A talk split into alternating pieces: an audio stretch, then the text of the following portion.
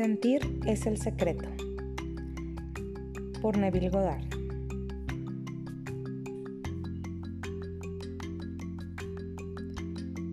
Tabla de contenidos. Prefacio. Capítulo 1. La ley y su operación. Capítulo 2. El sueño. Capítulo 3. La oración. Capítulo 4. Espíritu, sentimiento. Prefacio. Este libro trata del arte de realizar tu deseo.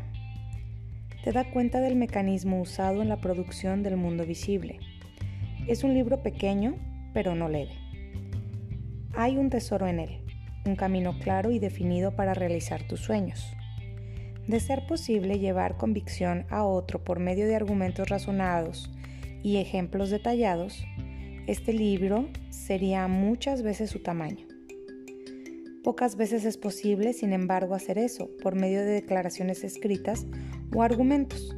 Dado el juicio suspendido, siempre parece plausible decir que el autor fue deshonesto o ingenuo, y por lo tanto su evidencia estuvo contaminada.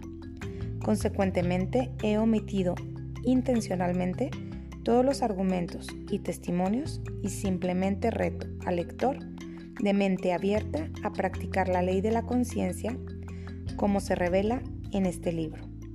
El éxito personal será una prueba mucho más convincente que todos los libros que pudieran ser escritos respecto al tema.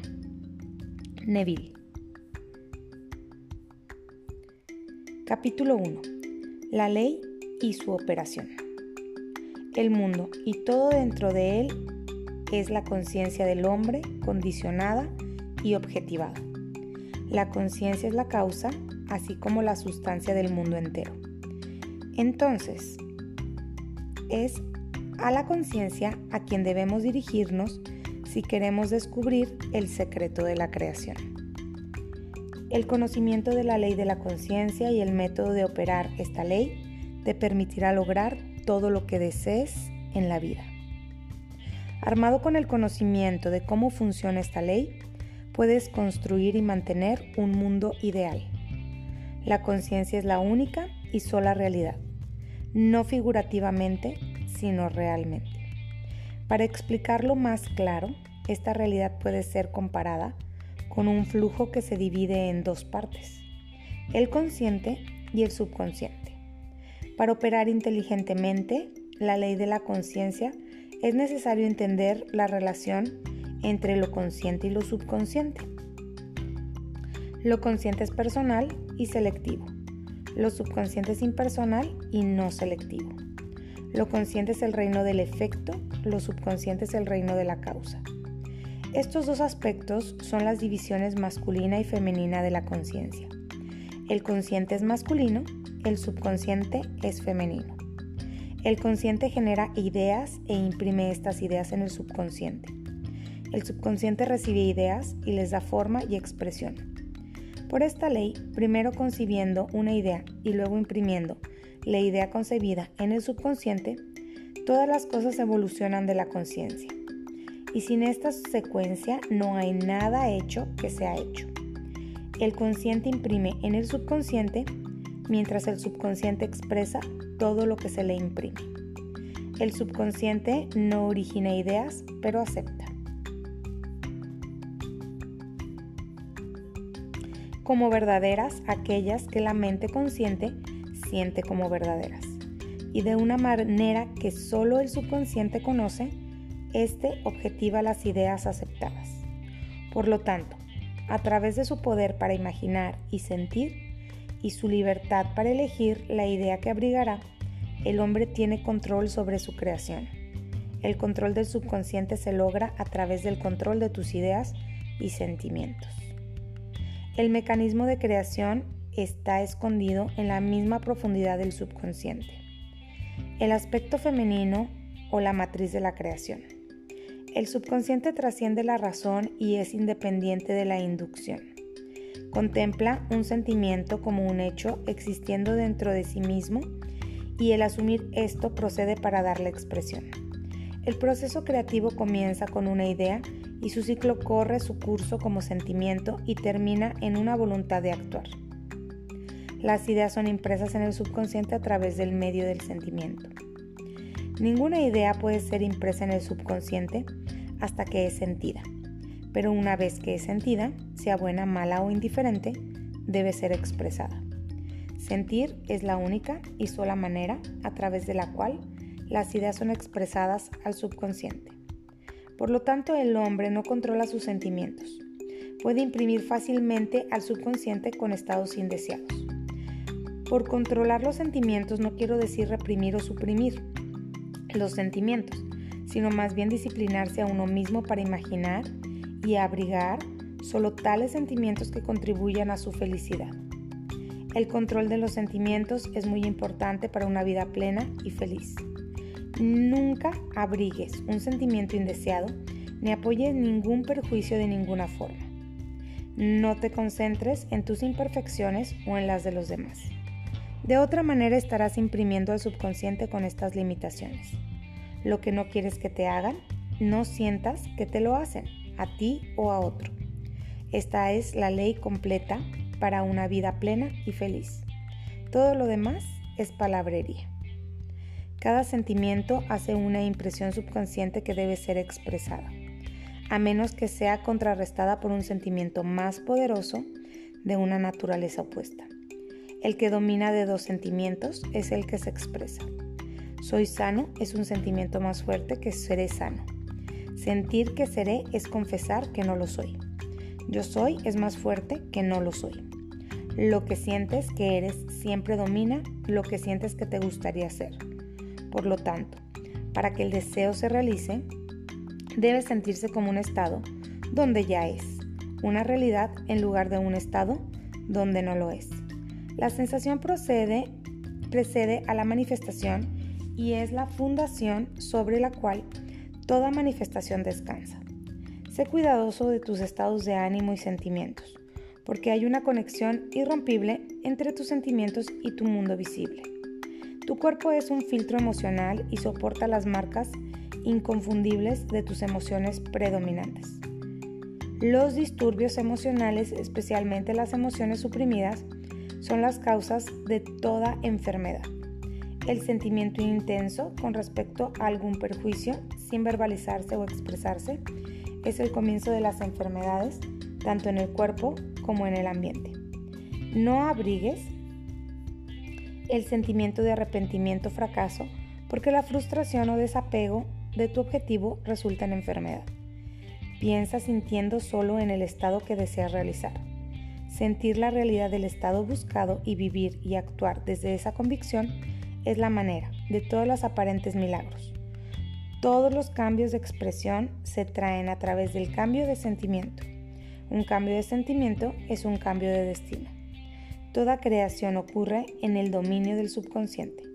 Lo que debes adquirir entonces es un control reflexivo del funcionamiento del subconsciente, es decir, el control de tus ideas y sentimientos.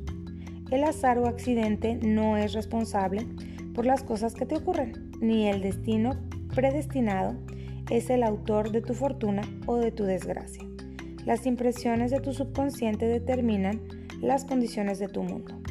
El subconsciente no es selectivo, es impersonal y no respeta a las personas. El subconsciente no se preocupa por la verdad o falsedad de tus sentimientos. Siempre acepta como cierto aquello que tú sientes como verdadero. El sentimiento es el consentimiento del subconsciente respecto a la verdad de aquello que es declarado verdadero. Por esta cualidad del subconsciente no hay nada imposible para el hombre. Lo que sea que la mente de un hombre pueda concebir y sentir como verdadero, el subconsciente puede y debe objetivar. Tus sentimientos crean el patrón desde el cual tu mundo es creado y un cambio de sentimiento es un cambio de patrón. El subconsciente nunca falla en expresar aquello que se le imprime. En el momento en que recibe una impresión comienza a elaborar las formas de su expresión. Acepta el sentimiento impreso en él, tu sentimiento como un hecho existiendo dentro de sí mismo e inmediatamente comienza a producir en el mundo exterior u objetivo acepta el sentimiento impreso en él, tu sentimiento como un hecho existiendo dentro de sí mismo, e inmediatamente comienza a producir en el mundo exterior u objetivo lo que asemeja exactamente a ese sentimiento. El subconsciente nunca modifica las creencias que el hombre acepta. Las expresa hasta en su último detalle, ya sean beneficiosas o no. Para imprimir al subconsciente con el estado deseable, debes asumir el sentimiento que sería tuyo si ya hubieras realizado tu deseo. Al definir tu objetivo debes concernirte solo en el objetivo mismo. La forma de expresión o las dificultades involucradas no deben ser consideradas por ti. Lo que se piensa con sentimiento en cualquier estado se imprime en el subconsciente. Por lo tanto, si te concentras más que nada en las dificultades, barreras o retrasos, el subconsciente por su naturaleza no selectiva acepta el sentimiento de dificultades y obstáculos como tu petición y procede a producirlos en tu mundo exterior. El subconsciente es la matriz de la creación. Recibe la idea en sí mismo a través de los sentimientos del hombre. Nunca cambia la idea que recibe, pero siempre le da forma, por lo tanto el subconsciente expresa la idea a imagen y semejanza del sentimiento que recibe. Sentir un estado de desesperanza o imposibilidad es imprimir al subconsciente con la idea de fallar. Aunque el subconsciente le sirve al hombre fielmente, no se debe deducir que la relación es la de un sirviente a su maestro como que se concebía antiguamente. Los profetas antiguos lo llaman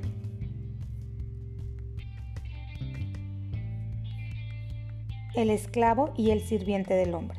San Pablo lo personificó como una mujer y dijo, la mujer debe estar sujeta al hombre en todo. El subconsciente sirve al hombre y fielmente le da forma a sus sentimientos.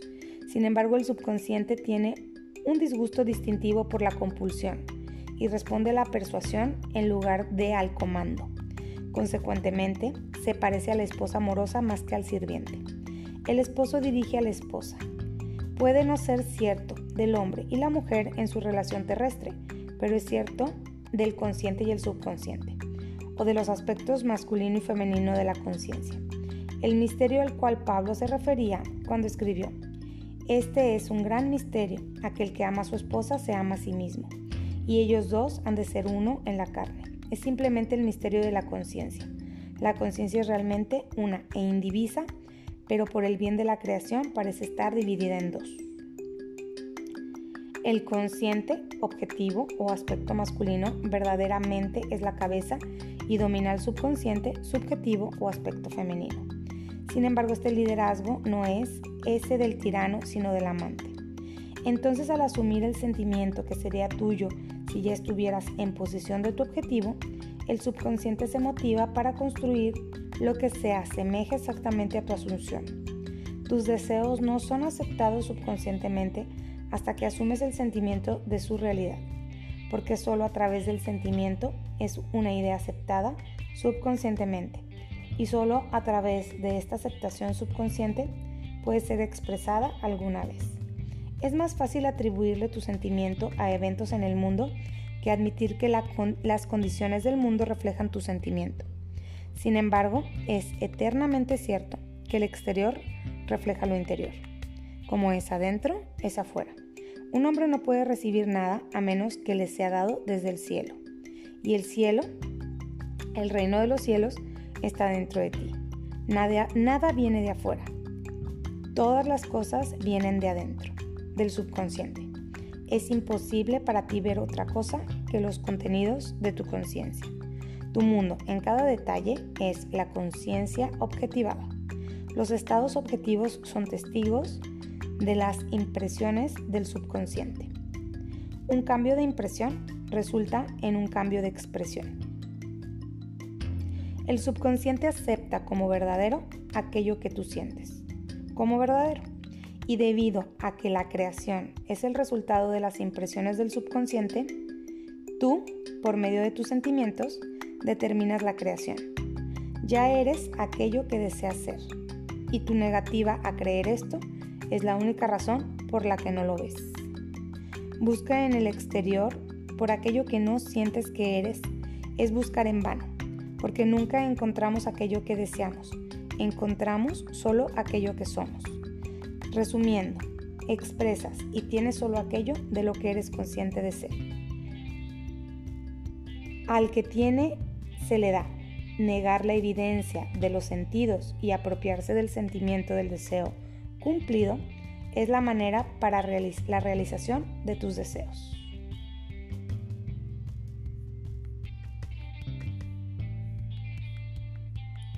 La maestría del dominio de ti mismo sobre tus pensamientos y sentimientos es el mayor logro. Sin embargo, hasta que este dominio de ti mismo se alcance a la perfección de modo que en lugar de apariencia sientas todo lo que deseas sentir, usa el sueño y la oración para ayudarte en realizar tus estados deseados. Estas son dos puertas de enlace hacia el subconsciente.